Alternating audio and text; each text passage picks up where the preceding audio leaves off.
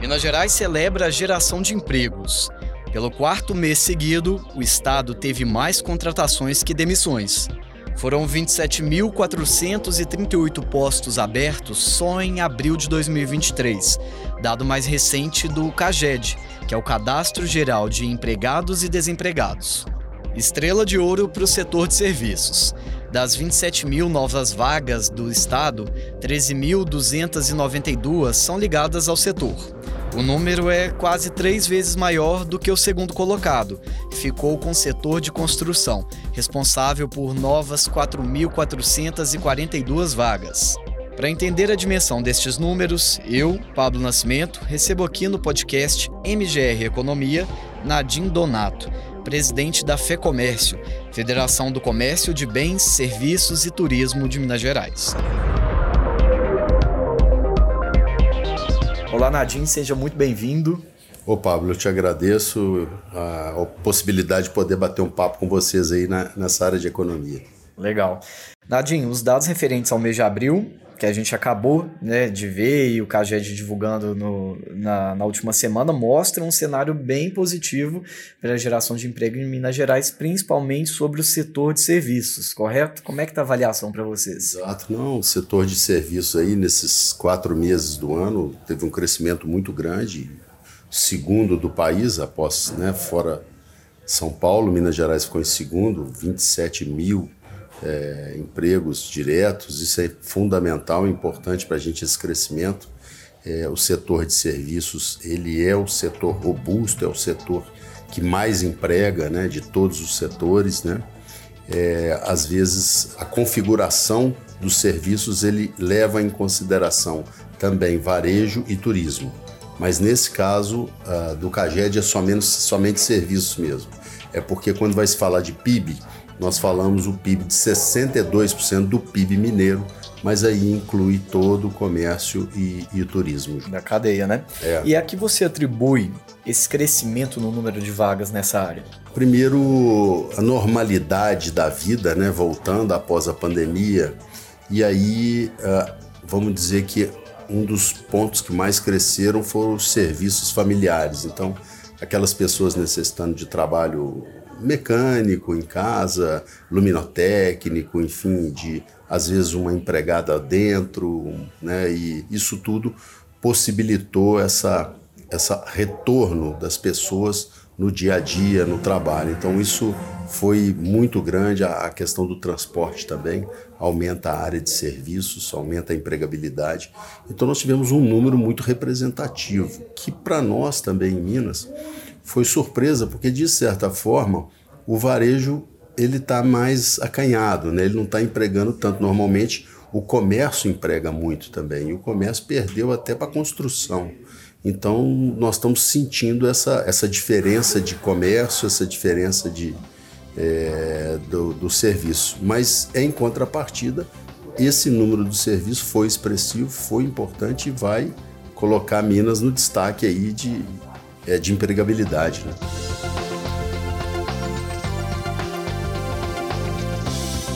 Então esse comportamento do comércio foi atípico dessa vez. É, exatamente. O comércio, normalmente, os serviços é o maior empregador, logo em seguida vem o comércio, né?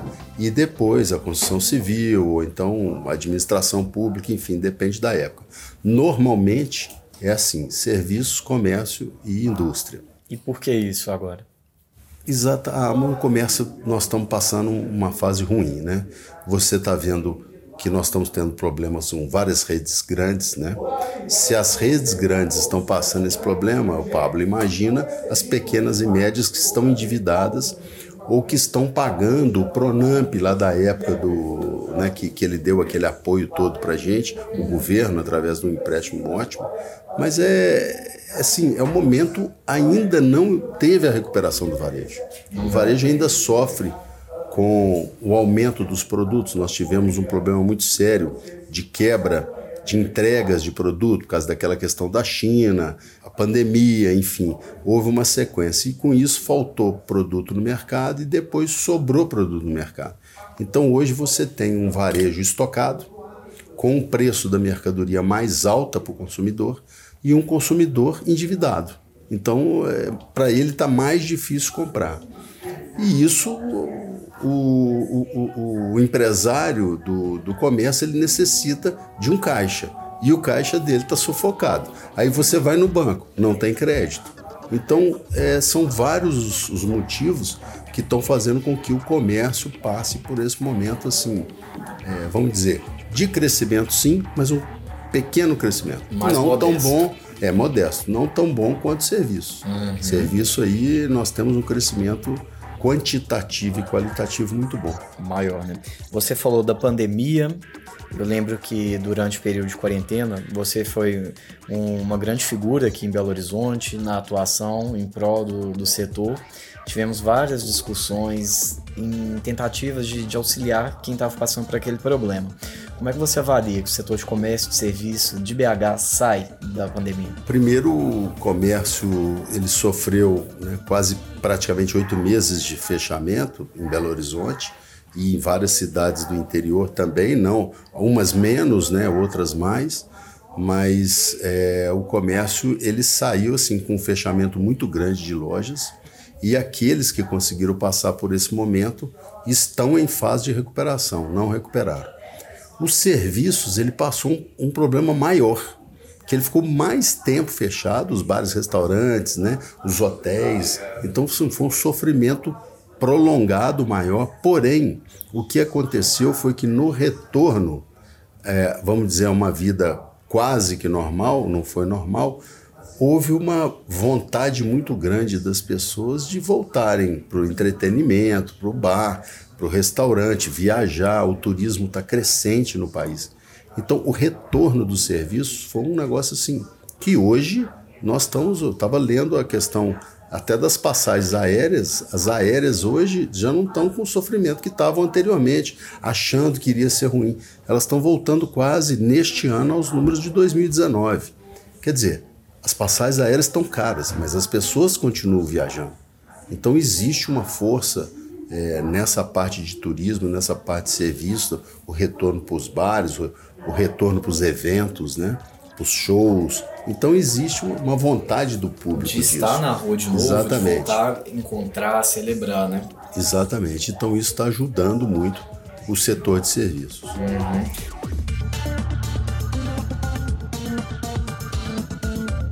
Adinho, eu sempre gosto de abordar aqui no podcast o tema tecnologia. O comércio, serviços também, mais uma vez, não, não deixa de, de sempre tentar inovar e trazer é, inovações e modernizações para o setor.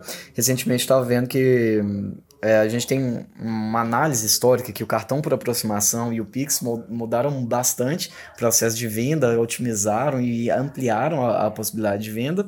E agora já tem gente falando em, em pagamento por reconhecimento facial. É uma realidade próxima? Ah, sim. é, nós vamos, vamos depender um pouco do preço desse produto, né?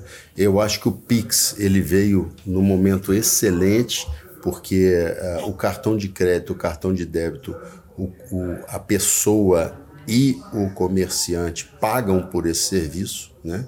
Tanto o consumidor quanto o comerciante. É, mas no Pix não. Então esse foi um ganho assim real para todos, né? Em que você pode fazer uma transação muito mais rápida, muito ágil, efetiva, né? É, o dinheiro entra na hora na sua conta, você não tem que pagar nada para o banco. Então esse foi assim a maior, vamos dizer, dentro do que você está falando, uma modernidade muito boa que veio para todo mundo. Com relação à, questão facial, eu acredito que como nós temos que trazer isso via banco, né? Eu acredito que vai haver um desenvolvimento, mas também vai haver uma cobrança com relação a isso. Um Porque é uma tecnologia, ela é uma tecnologia, tecnologia muito evoluída, mas ela também não é uma tecnologia barata. Porque o, o equipamento é um equipamento caro, né? Pelo menos hoje. Pode ser que mais para frente ele se torne mais barato com o uso, né? Então eu acredito que algumas empresas com mais eh, facilidade financeira a utilizarão mais rápido e as outras vão ainda aguardar, a não ser que os bancos resolvam fazer desse mecanismo um mecanismo mais fácil para as empresas, assim como é a questão do cartão de crédito que ele aluga a maquininha. Então pode ser que ele alugue o produto aí e dissemina muito mais rápido. Mas com certeza, logo, logo nós estaremos pagando aí com a nossa face à frente de um equipamento. Né?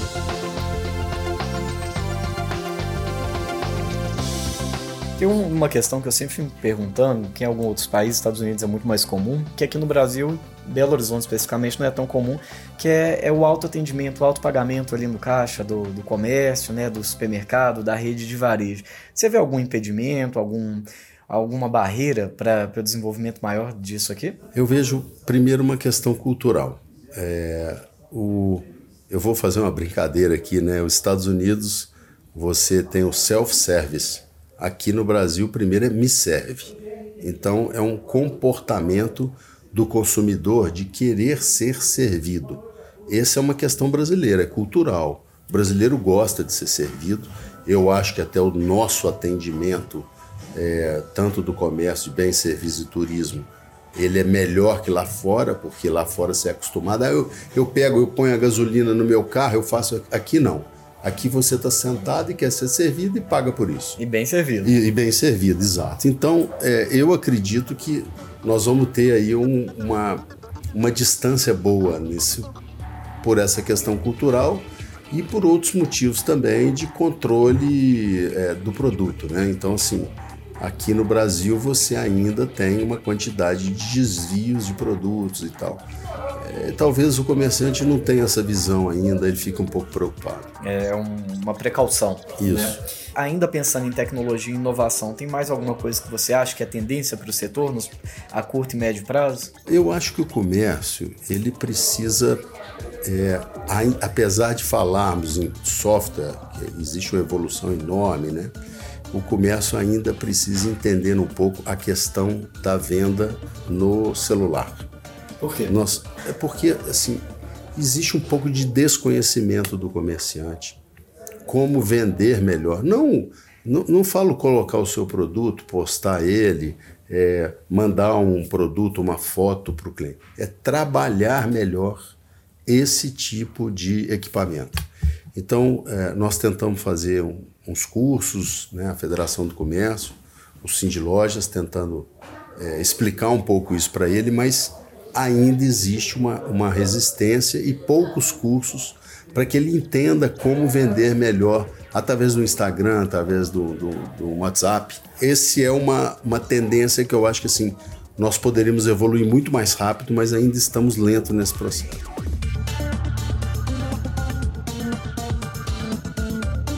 Para a gente fechar, como você vê o comércio e serviço daqui a 10 anos? Eu vejo mais tecnologia, né? você mesmo falou uma delas que pode vir. É, eu vejo que o, o, equipamento celular ele vai ser muito mais usado porque nós também estamos desenvolvendo aí vários tipos de programa para isso, né? Tem muita gente pensando nisso, como fazê-lo, e ele pode ser o grande amigo do comerciante, não interessa o tamanho dele, né? Nós só precisamos entender como usá-lo melhor e como tratar o cliente, porque esse cliente que está no celular não é o cliente que está na sua frente. Ele é um cliente que está distante de você e você não está vendo ele. E você não, não tem uma conversa para você poder interagir com ele e entender um pouco mais dele. Então eu vejo esse comércio um pouco mais evoluído daqui a 10 anos, principalmente com o celular. E vejo também que para toda evolução você tem uma certa regressão. Então eu acho que também vai ter uma busca do consumidor, apesar dele evoluir muito na tecnologia, ele vai ter uma busca daquele serviço que ele quer ver presencial. Então eu acho que ele vai, mas depois ele volta um pouco, sabe? Para ah, eu quero tocar esse produto, eu quero entender um pouco mais dele, eu não quero ficar lendo sobre ele, hum. eu quero conversar com a pessoa sobre ele. Então é aquilo que você vai e volta. Eu me lembro direitinho só para finalizar, uhum. quando da pandemia todo mundo falou acabou shopping center. Não vai ter, porque lá é um perigo, vírus, não sei o quê. E não teve nada disso. Os shopping centers estão lotados de novo, porque existe aquela repulsa e depois o retorno. Sim. Então eu acredito nisso também. Ainda mais mineiro, né? Que gosta de pegar para poder ver. Isso, exatamente. Coisa boa, Nadinho. Obrigado pela disponibilidade. Ô, Pablo, eu que agradeço. Muito obrigado você pela oportunidade. Estou à disposição. Muito obrigado.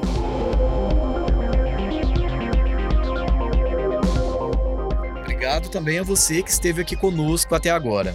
Toda semana o podcast MGR Economia traz discussões sobre os temas mais importantes do mercado. O especial também acontece na TV durante o MG Record, a partir das 18h50 às terças-feiras. Confira outros podcasts da Record TV Minas no nosso portal. O endereço é r7.com/mg. E eu, é claro, espero por você no próximo episódio. Até mais. Este podcast teve roteiro de Pablo Nascimento.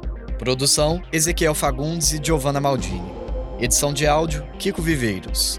Chefia de redação: Adriana Vigiano e Flávia Martins e Miguel. Direção de jornalismo: Marco Nascimento.